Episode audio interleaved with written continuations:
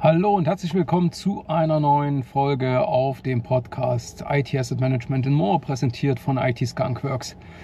Ja, wie man äh, jetzt zumindest auf dem Video sehen kann, was ich parallel halt aufnehme, äh, befinde ich mich gerade wieder auf dem Weg ähm, zu einem ähm, ja, schönen Termin. Ich darf morgen an der Universität in Leipzig einen Vortrag halten zum Thema Software Patterns. Ja, auch ganz, ganz spannend. Ja, und auf dem Weg dann dachte ich, ich äh, mache einen neuen Podcast. Äh, das ist noch nicht die äh, tatsächlich die Folge, die ich angekündigt habe, nämlich der Ausblick jetzt für 2024 ähm, für das Thema CIO-Agenda. Das werde ich wieder bei mir im, im Homeoffice machen. Da habe ich dann noch die Möglichkeit, äh, mich mal an so ein elektronisches Whiteboard zu stellen und dann würde ich das entsprechend dann dort ähm, mit dem Whiteboard, damit es ein bisschen interaktiver wird, zumindest für die Leute, die sich das dann anschauen, äh, werde ich das dann eben zu Hause machen. Aber nichtsdestotrotz, ich sitze gerade hier und ne, sitze wieder in meinem schönen Auto und lasse das gerade wieder vollladen hier an, ähm, an einer Ladesäule. Naja, aber das bringt mich eigentlich eben auch genau zu dem Thema, wo ich auch angekündigt habe, dazu eine Serie zu machen und nämlich ähm, ich würde gerne äh, heute einsteigen in das Thema Nachhaltigkeit. Nachhaltigkeit natürlich im Zusammenhang mit IT. Ähm, ich glaube ja tatsächlich, ähm, dass dieses Thema immer stärker auch wirklich auch an, an Wahrnehmung gewinnt.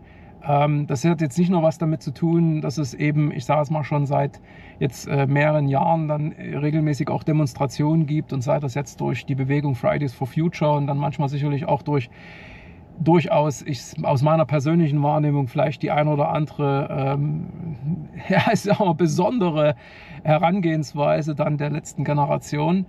Ähm, dem kann ich persönlich, muss ich immer ehrlich sagen, nur begrenzt was abgewinnen. Ich glaube, die, die, die, die Aussage, die aber, ich sage jetzt mal, dann eben auch über diese ähm, Form des Protests ähm, ja, getroffen wird, ist nämlich, wir müssen uns mehr um unsere Umwelt und äh, natürlich aber auch um uns, ich sage mal, als Gesellschaft kümmern. Ähm, also es geht ganz klar um das Thema Nachhaltigkeit. Und Nachhaltigkeit eben jetzt nicht nur im Sinne von, wir wollen jetzt irgendwie ähm, weniger CO2 verbrauchen, das ist natürlich eine ganz, ganz wesentliche Thematik. Ne? Ähm, wenn wir heute eben über diese Themen sprechen, dann sprechen wir auch immer irgendwie von sowas wie ESG.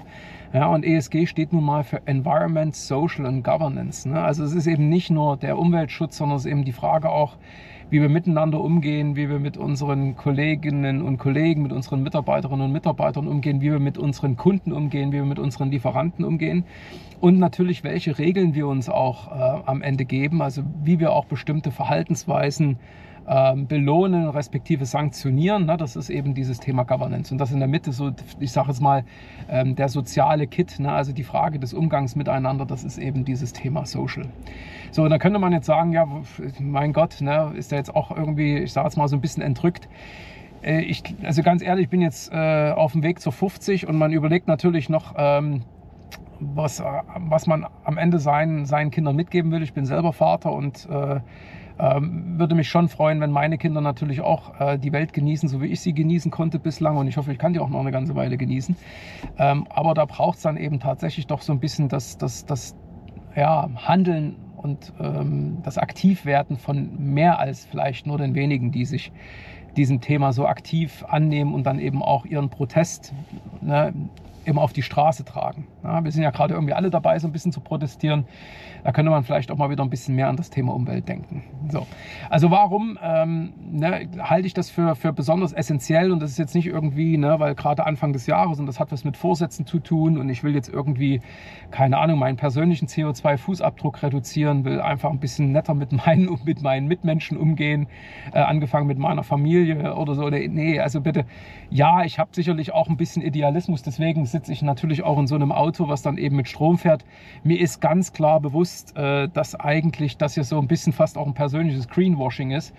Denn äh, letztendlich äh, ist, ich sage jetzt mal, ein Elektroauto für sich genommen nicht wirklich umweltschonend ne? oder eben äh, besonders ähm, CO2-neutral. Äh, ne? Also so Themen wie Herstellung dieses Fahrzeugs bis hin zu der Frage, wie lang kann man es eigentlich fahren ähm, ne, um dann am Ende, ich sage jetzt mal, auch wirklich final irgendwann den Break-Even zu bekommen äh, im Verhältnis zu einem Auto mit, äh, mit Verbrennungsmotor. Nein, hier parallel blinkt und äh, klingelt es gerade bei mir auf meinem Note, äh, Notepad hier, was ich hier noch habe.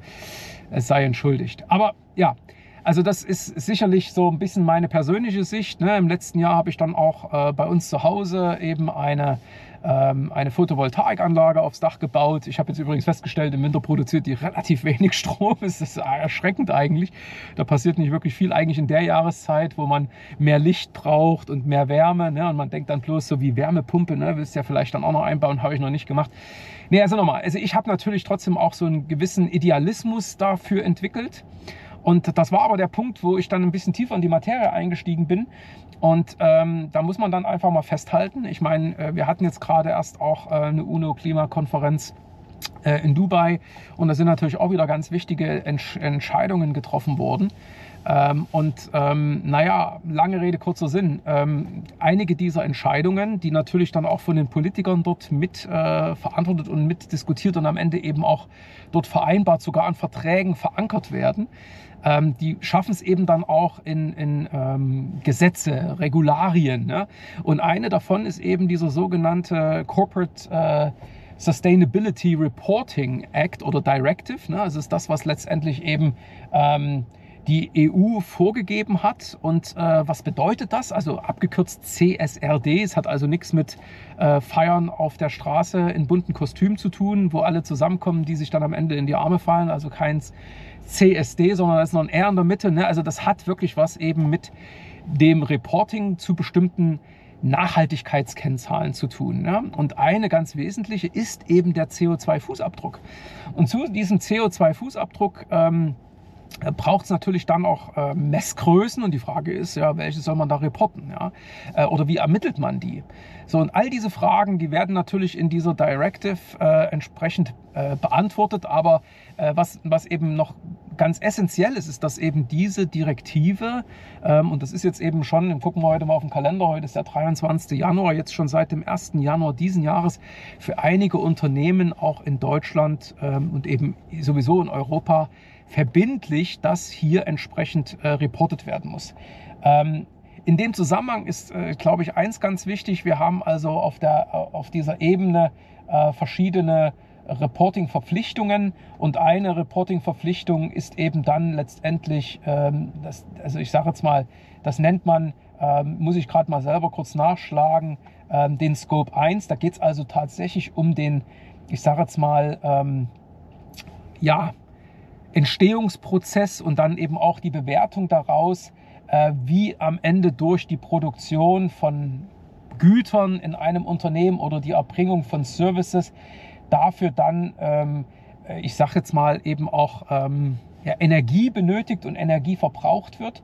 Und die gilt es dann entsprechend eben auch ähm, zu ermitteln, ja, also diesen Energieverbrauch äh, und das dann entsprechend zu klassifizieren. Ne? Also ich lese es mal bloß vor, ne? Scope 1, ja, das umfasst alle direkten Treibhausgasemissionen, wie zum Beispiel direkt in einer Unternehmensimmobilie verbrauchte Primärenergieträger, wie es so schön heißt, unter anderem eben auf Basis von Erdgas, Heizöl, Benzin oder Diesel.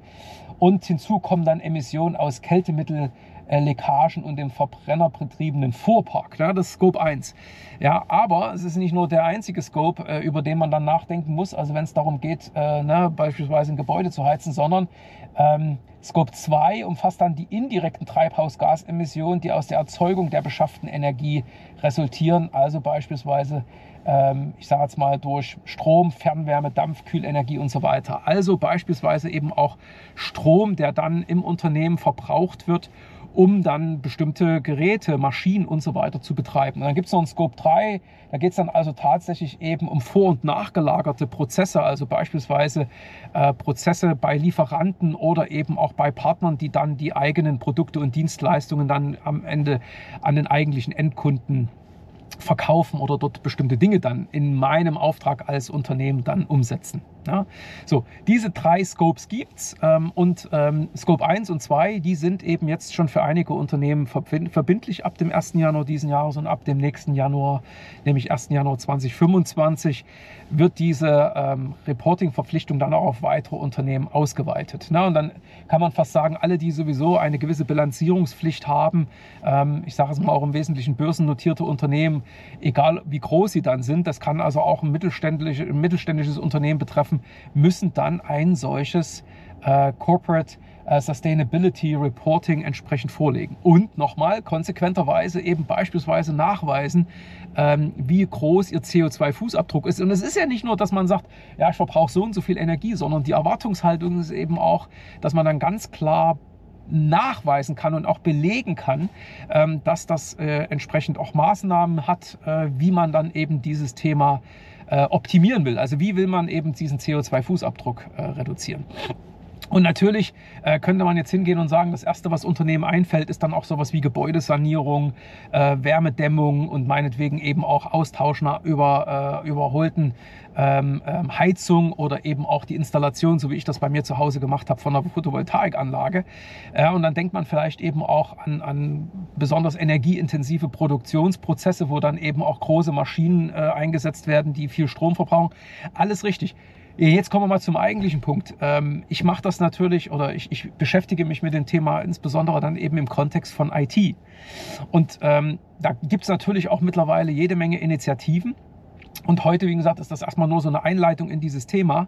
Ähm, und insofern möchte ich auch ähm, einfach mal dazu kurz einen Überblick geben. Also wir haben aktuell eine Initiative zum Thema also Green Hardware gibt es schon eine ganze Weile. Ne? Da gibt es irgend so, so ich sag mal, Verbände oder ja, Initiativen, sowas wie TCO oder äh, äh, Energy Star, ähm, kennt man vielleicht schon seit, seit Jahren, wenn man den Rechner anschaltet, dass dann irgendwie so ein Hinweis kommt, dass da eben, ähm, ich sage jetzt mal, eine entsprechende Technologie verbaut ist, die unter anderem dafür sorgt, dass das Gerät, wenn es eine bestimmte äh, Zeit nicht genutzt wird, dann in sowas wie eine Art, äh, ich sage jetzt mal, Standby-Modus geht. Ja, das sind eigentlich schon so Dinge, die es schon eine ganze Weile gibt, also Green Hardware in dem Sinne, ne? also Hardware, die so ein bisschen eben auch äh, sich selber steuert oder wo Technologie verbaut ist, um dann eben, ähm, wenn man so will, Energieverbrauch möglichst zu reduzieren. Ja, da gibt es natürlich momentan noch ganz, ganz weitere spannende Entwicklungen, auf die ich dann eben auch in den nächsten Podcast-Folgen eingehen werde.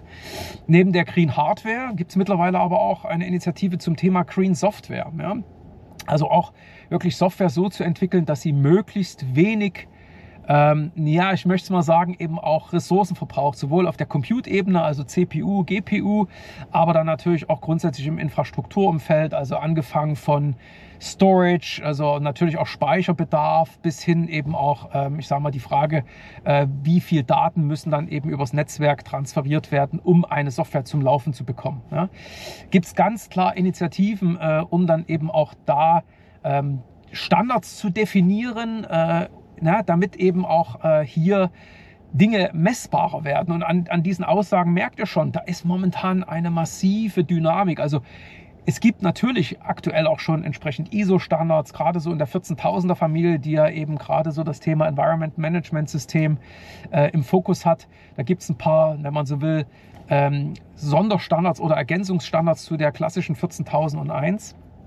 Ähm, und ähm, ich will dir jetzt an der Stelle gar nicht äh, erwähnen, das werde ich dann eben in den nächsten Podcast-Folgen machen, wo unter anderem über bestimmte Parameter gesprochen wird. Da gibt es eben einen, der heißt dann eben unter anderem Corporate Carbon Footprint, ja, CCF oder Product Carbon Footprint, PCF. Also wo heute eben jetzt schon äh, auch von der ISO her ähm, ich nenne es mal, Methoden definiert wurden, um dann eben sagen zu können, ja, diese, äh, ich sage jetzt mal, diese Organisation ähm, hat einen Prozess etabliert, ne, der ist dann eben in der, in, der, in der Norm beschrieben, wie dann eben so ein Corporate Carbon Footprint äh, ermittelt wird, der wiederum relevant ist, um dann eben auch in diesem ähm, äh, CSRD dann auch diesen Report abgeben zu können, ne, damit man eben auch sagen kann, wie groß ist mein CO2-Fußabdruck als Unternehmen. Ne? Wie gesagt, auch das ist eigentlich sehr ähm, eingeschränkt jetzt noch, wenn man an dieses Thema CSRD denkt ähm, und wenn man dann eben an Energieverbrauch denkt. Wie gesagt, das Thema ist viel weiter und das werde ich auch in den Podcast-Folgen dann entsprechend nochmal aus breiten. Ja, also es geht eben nicht nur um das Thema Energieverbrauch. Ähm, das ist sicherlich ein ganz wesentlicher Aspekt. Aber ich möchte einfach mal sagen, wenn es heute um Nachhaltigkeit geht, äh, gerade im IT-Kontext, ist alles gut, was in Richtung Green Hardware und Green Software geht.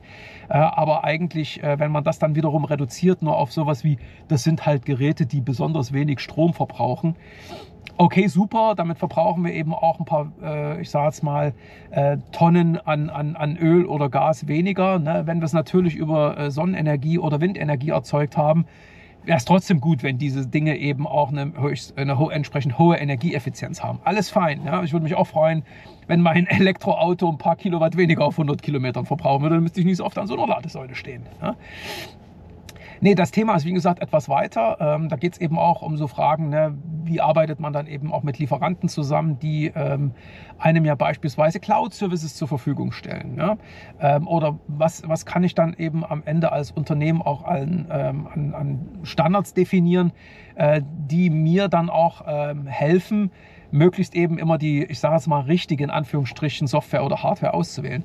Wenn man mal auf diese Ebene runtergeht, ne, da gibt es eben aktuell tatsächlich dann doch nicht so viel. Auch wenn ich sage, da hat die ISO-Norm oder äh, die ISO selber dann schon die eine oder andere Norm jetzt mittlerweile im Portfolio, ähm, na, ist es natürlich im Sinne der Operationalisierung alles noch so ein bisschen an der äh, an der Oberfläche. Ne? Und das war unter anderem der Grund, warum dann eben die Working Group 21, in der ich selber eben auch Mitglied bin, sich entschieden hat und gesagt hat, pass auf, eigentlich, wenn es um IT geht, dann ist ja der Bereich, der eben das Thema IT Asset Management in irgendeiner Form verantwortet. Und natürlich nochmal, das sind unterschiedliche Rollen eben in diesem Themenbereich oder in diesem Managementsystem verankert, angefangen irgendwo eben schon im Bereich Strategie, IT-Strategie, Digitalstrategie, hätte ich fast gesagt, gibt Stakeholder, die dann in, diesen, in dieses Managementsystem einzahlen, bis hin natürlich dann eben auch logischerweise zum IT-Betrieb, IT-Service Management etc. Also ja, da gibt es jede Menge, äh, die dann am Ende eben da irgendwo auch mitwirken. Ja, und ähm, aber nichtsdestotrotz, die, die, die Entscheidung, die von diesen Rollen oder von diesen Personen, diesen Verantwortlichkeiten getroffen werden, basieren oder fußen dann natürlich auf bestimmten Zahlen, Daten, Fakten. Das kann natürlich hier und da mal ein Bauchgefühl sein. Aber wo kommen diese Zahlen, Daten, Fakten her? Also nochmal die Frage, ähm, woher weiß ich denn eigentlich, welche Hardware ich in meiner Organisation nutze, an welchem Standort sich diese Hardware befindet, wie alt diese Hardware ist, wie intensiv sie genutzt wird, welche Software darauf installiert ist, ja, äh, wie sie ausgelastet ist, die Hardware, wie viele Ressourcen am Ende eben auch äh, eine Software-Applikation verbraucht, ähm, wie viel von dem, was ich an IT eigentlich dann am, in, am Ende in meinen Geschäftsprozessen brauche, eigentlich als Cloud-Service gekauft wird, wo das betrieben wird, in welcher Cloud. Ja, wer weiß es denn? Aha, ja, IT Asset Management weiß es. Und natürlich Schrägstrich der, der, ich sag mal, der Bruder, groß, klein, egal, ne, äh, FinOps, ne? Also der Bereich, der dann eben auch dieses Thema ähm, verwaltet oder dafür dann entsprechend äh, für Optimierungen sorgt. Da muss man ja wieder sagen, FinOps ist ja total schön. Ich finde das auch vom Ansatz her ganz gut. Ist für mich eigentlich nur eine Sonderausprägung aus diesem IT Asset Management äh. Und ja, jetzt könnte jemand sagen, Assets, das ist ja irgendwie sowas wie ein Investment Cloud Service. Das ist ja, wenn man so will, einfach nur ein Service. Das ist klassisch immer sofort OPEX. Das hat nichts mit CAPEX zu tun. Was hat denn das mit IT Asset Management zu tun? Bitte öffnet euren Geist. IT Asset Management fokussiert auf alles, was eigentlich an IT in Verwendung ist und in irgendeiner Form einem Unternehmen Wert stiftet oder eben Nutzen stiftet. So, naja, also in dem Zusammenhang sind dann auch Cloud-Services relevant. Und wenn FinOps sehr stark dann auf so Themen schaut, wie beispielsweise, ich will meine Kosten optimieren, weil da aus dieser Idee äh, ist ja FinOps entstanden, ähm, sage ich jetzt wieder, zurück zum, äh, zum, zum Ausgangspunkt. Ne? Also wer weiß was, dann sind es dann eben diejenigen, die gerade sich mit diesem Thema IT Asset Management, ja, Schrägstrich FinOps auseinandersetzen. Ja, spannend ist aber natürlich trotzdem, dass gerade in diesem Kontext in der Vergangenheit auch die Toolhersteller nicht wirklich einen Fokus auf dieses Thema hatten und sowas wie zum Beispiel Energieverbrauch oder wirklich Utilization, also Ausschöpfung, Ausnutzung von, von bestimmten Ressourcen da jetzt nicht unbedingt, ich sage jetzt mal, Messwerte äh, aufgenommen wurden, sondern man hat sich immer darauf konzentriert, oh, Lizenzen. Ja, die Lizenz sagt, du darfst das nur auf einem System laufen lassen, was vier CPUs hat. Äh, gehen, ja. Ähm, also gehen wirklich so, oh, ne? Ähm, das ist natürlich heute auch noch wichtig, bitte. Ne? Also ich mache natürlich auch viel Lizenzberatung, das weiß auch jeder, der mir zuhört. Ähm, aber eigentlich äh, braucht es ja viel mehr jetzt. Ich müsste ja zum Beispiel eben jetzt genauer schauen, welche Services nutze ich, wie intensiv nutze ich die und gerade die Intensität der Nutzung von irgendetwas gibt mir jetzt vielleicht eine Indikation in Richtung Energieverbrauch. Und jetzt schließt sich der Kreis. Also hat sich die Working Group 21, also innerhalb des Subcommittees 7 von JTC One, ne, äh, Joint Technical Committee. Und ach, da gibt es natürlich immer diese ganzen schönen Begrifflichkeiten innerhalb der, der ISO, aber das ist die Arbeitsgruppe, die eben das Thema ähm, IT Asset Management äh, vorantreibt und dann eben die ISO-Norm dazu, also die 19770-Familie, verantwortet, entschieden. Dazu auch jetzt eine Technical Specification. Das ist jetzt kein Management-System-Standard, äh, sondern äh, eben eine, wenn man so will, eine Anleitung, eine Handlungsempfehlung, äh, ne, wie man dann bestimmte Dinge tut. Ne? Das ist eben so sogenannte Technical Specification dazu, dazu äh, zu entwickeln. Also wenn man so will, wie kann man jetzt das Thema Nachhaltigkeit wirklich in diesen IT Asset Management Kontext, in dieses Managementsystem, in die Prozesse, äh, in diese Rollen und Verantwortlichkeiten, die es in diesem Kontext eben auch gibt und die dann auch in dieser ISO 19770-1 beschrieben werden, integrieren. Ähm, und ich darf dann eben auch da hier der Project Lead sein. Also ich bin der Haupteditor gerade für diesen für diesen neuen Standard, in Anführungsstrichen nochmal, also für diese technische Spezifikation. Und ähm, ich habe mir dann eben ähm, auch überlegt, also nochmal, das war dann auch so ein bisschen noch für mich auch so ein Lesson learned, äh, weil natürlich, wenn man sich mit dem Thema Initial beschäftigt, dann äh, kommt man sofort eben in diesen Bereich Energieverbrauch und dann guckt man ein bisschen tiefer rein und stellt fest, boah, da gibt es viele, viele andere Stellschrauben, um einfach eben auch die verwendete IT nachhaltiger zu machen oder eben im Sinne dieser ESG äh, Idee dann eben wirklich so ähm, zu nutzen oder eben auch nur solche IT überhaupt zu erwerben oder IT-Services zu erwerben, die dann bestimmte Anforderungen erfüllen. Und äh, das war dann für mich auch der Punkt, dass ich gesagt habe, dazu möchte ich gerne eine Podcast-Folge machen, sozusagen als Heranführung an diese, ähm, ja, hoffentlich dann noch im Laufe dieses Jahres veröffentlichte technische Spezifikation. Und ich kann mal kurz äh, umreißen, also mal abgesehen davon, dass natürlich jetzt nochmal, ich komme auf so Themen zurück wie CSRD, ne, also äh, Corporate Sustainability Reporting Directive, ne, ähm, wenn ich also nach Scope 1 oder Scope 2 was reporten will, müsste ich also heute ja schon sehr genau wissen, auch wie viel Strom durch meine IT verbraucht wird. Und das ist übrigens ganz spannend. Ich arbeite ja doch mit dem einen oder anderen CIO zusammen. Das ist mittlerweile Teil der Scorecard oder Teil bestimmter Ziele, ja, also oder der Operationalisierung einer IT-Strategie, dass auch da beispielsweise Maßnahmen ergriffen werden müssen, was weiß ich, ein Datacenter zu konsolidieren, Dinge in die Cloud zu migrieren und damit eben auch zumindest das Thema Energieverbrauch in der IT zu adressieren. Aber was es eben leider noch nicht gibt, sind dazu eben wirklich, er nennt jetzt mal wirklich sowas wie KPIs, also Key Performance Indicators. Also Dinge, mit denen man wirklich sagen könnte, pass auf, zähl 1 und 2 und 3 zusammen und dann kommst du zu dem Wert, den es zu reporten gilt. Also ich muss jetzt auch so ein bisschen die Erwartungshaltung hoffentlich dann äh, jetzt nicht auf ein Minimum zurückfahren. Ähm, diese technische Spezifikation gibt natürlich die ein oder andere Idee, aber sie legt sie nicht hart fest im Sinne von, genauso habt ihr das jetzt zu tun. Ja? Und dann erfüllt ihr exakt diese Vorgaben. Also es gibt Empfehlungen, eben auch in dem Sinne Better oder Best Practices, die, äh, die ich da jetzt schon in der Industrie gesehen habe und die finden sich natürlich auch in dieser technischen Spezifikation.